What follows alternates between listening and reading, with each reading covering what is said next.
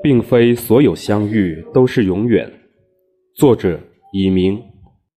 我爱一个姑娘，她也爱我，但我不得不离开她。为什么呢？我不知道。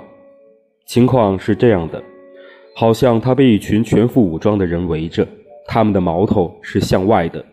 无论何时，只要我想要接近，我就会撞在矛头上，受了伤，不得不退回。我受了很多罪。这个姑娘对此没有罪责吗？我相信是没有的，或不如说，我知道她是没有的。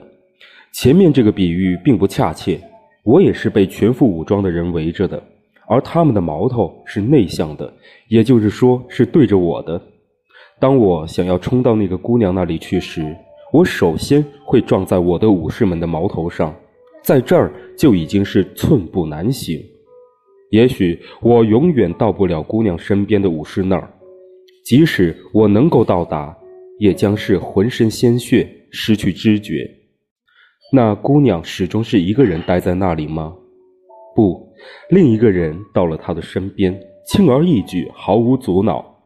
由于艰苦的努力而疲筋力尽，我竟然那么无所谓的看着他们。就好像我是他俩进行第一次接吻时两张脸靠拢而穿过的空气。